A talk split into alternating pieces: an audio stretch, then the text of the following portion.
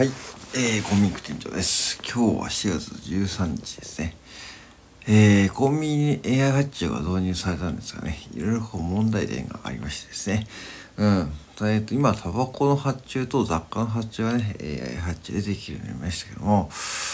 結局ね、設定とかいろいろね、めんどくさくて、で設定をミスるとですね、余分な品目が入ってきてですね、要は棚に入りきれない、このね、えー商品が入ってきたり、こう在庫課題ね、在庫が多くなりすぎちゃったりして、最近本当にドリンクとかね、在庫がね、ほんと非常に多くなっちゃってるんですね。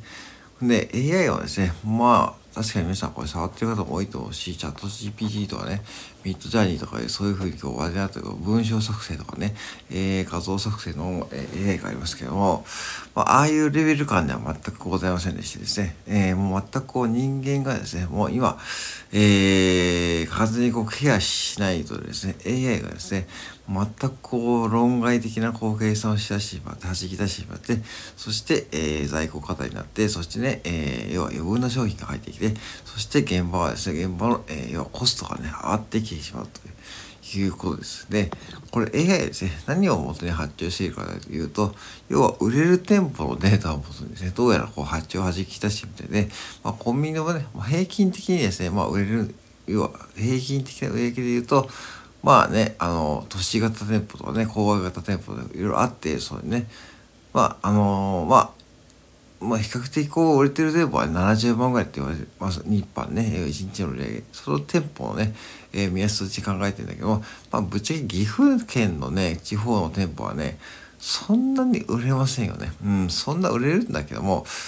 うん、まあ、平均的に大体4、50万ぐらいって言われていて、うん、で、そんな中でね、その70万円の基準の店舗をね、どうやら伝えことして計算してみたいですね。これなんでこうなったかというと、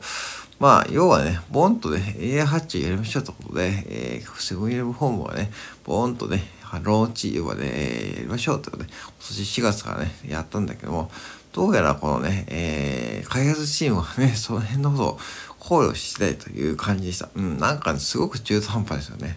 うん、まあとはいえ、まあ僕はね、これ別にこうネガティブだと全く思ってなくて、やっぱりこう AI に触るっていうチャンスができたし、その、まあ僕はまだ全然触ってないし、担当は違うんで、触ってないんですけども、タバコの発注とかね、やってる方はね、まあ要は触る機会ができるんで、まあ AI に触るっていうことはね、変わらないし、まあただこう AI っても、AI といっても、まあ、イメージ的に皆さんが思う AI とはね、全く違うという話だけであって、多分これを今今からこうちゃんと触っておくとね、まあ多分今後その、まあね、その店舗の、えー要は AI がね、まあ学習してくれるという段階なんで、まあこれね、今日だからそれちょっとミーティングでね、ちょっと議論になって、なんかね、在庫が方にちょっと困っちゃうんだけどってね、僕はちょっと冷静に聞いたんだけど、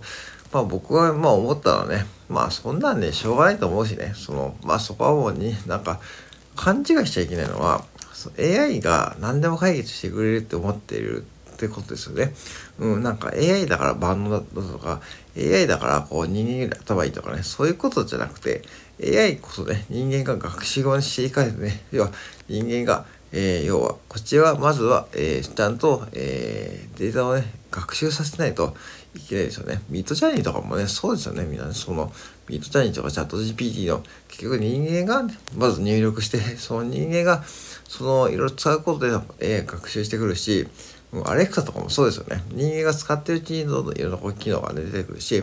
そういう段階なんで、こう僕はね、それ聞いていて、ちょっとまず、その、いろんなこと誤解ですよね。要は多分 AI が何でも解決してくる、AI だから大丈夫だっていうね、そういうこう、なんかこう、AI 神話ってのがね、ちょっとあると思っていたので、ちょっとすごくね、面白かったです。聞いていて。うん。なんかね、その、うん、その、うちの従業員さんね、なんかそういうふうに思っていた方は、どうやらセブンイレブンのね、そう、だからオーナーさんもね、その AI だから万能だっていうふうに、あの、AI だから万能だっていうふうに思っている方も、やっぱり多いかなと思いますよね。そうじゃなくて、AI こそまだこうね、まだ発展途上でね、こう、だからそういうふうにこう人間が学習させていかないといけないと思うんで、ぜひね、そこはね、と勘違いせずに、まあ結局ね、まだまだこうね、その未熟ですよね。うん。そんなね、うん、だから、まあ、巷でよくさ、まあ、最近よくね、呪文とかね、その AI で、何でもできるよ。AI だから、あ AI すごいとは言うけどもね、いやいや、そうじゃなくて、とりあえず人間、人間が、人間側側がちゃんとね、こう AI をトレーニングするっていう段階だと思うんで、そこをね、勘違いするとね、多分今回のようなね、こう AI に対するちょっとネガティブな意見も出るかなと思っていました。うん。まあ確かに、だから最初はすごい大変ですし、まあ多分触ってる皆さんもね、あ AI に、えー、水じゃ、えー、絵のね、画像のね、生成を頼んだけども、あれ思い通りいかねえなとかね、そういう試行錯誤して楽しんでる段階だと思うんで、まあこれ趣味で楽しんでるのはいいけども、今回仕事なんで余計ややこしいですね。だから、まあまあ、ぶっちゃけでもすごいね、あの、めちゃくちゃこう AI 発注ってかっこよく聞こえるも、聞こえるけども、めちゃくちゃ中途半端なシステムなんで、めちゃくちゃ現場はね、今ね、混乱していますね。うん。で、要はさっき言ったように混乱の原因はもう在庫が多くなって、そしてね、えー、ある発注品目が減ったと思ったらまた入ってきて、そして売り場が狭くなって、そしてね、こうどんどんね、えー、売り場が狭くなっていくという現象も起きているみたいなんで、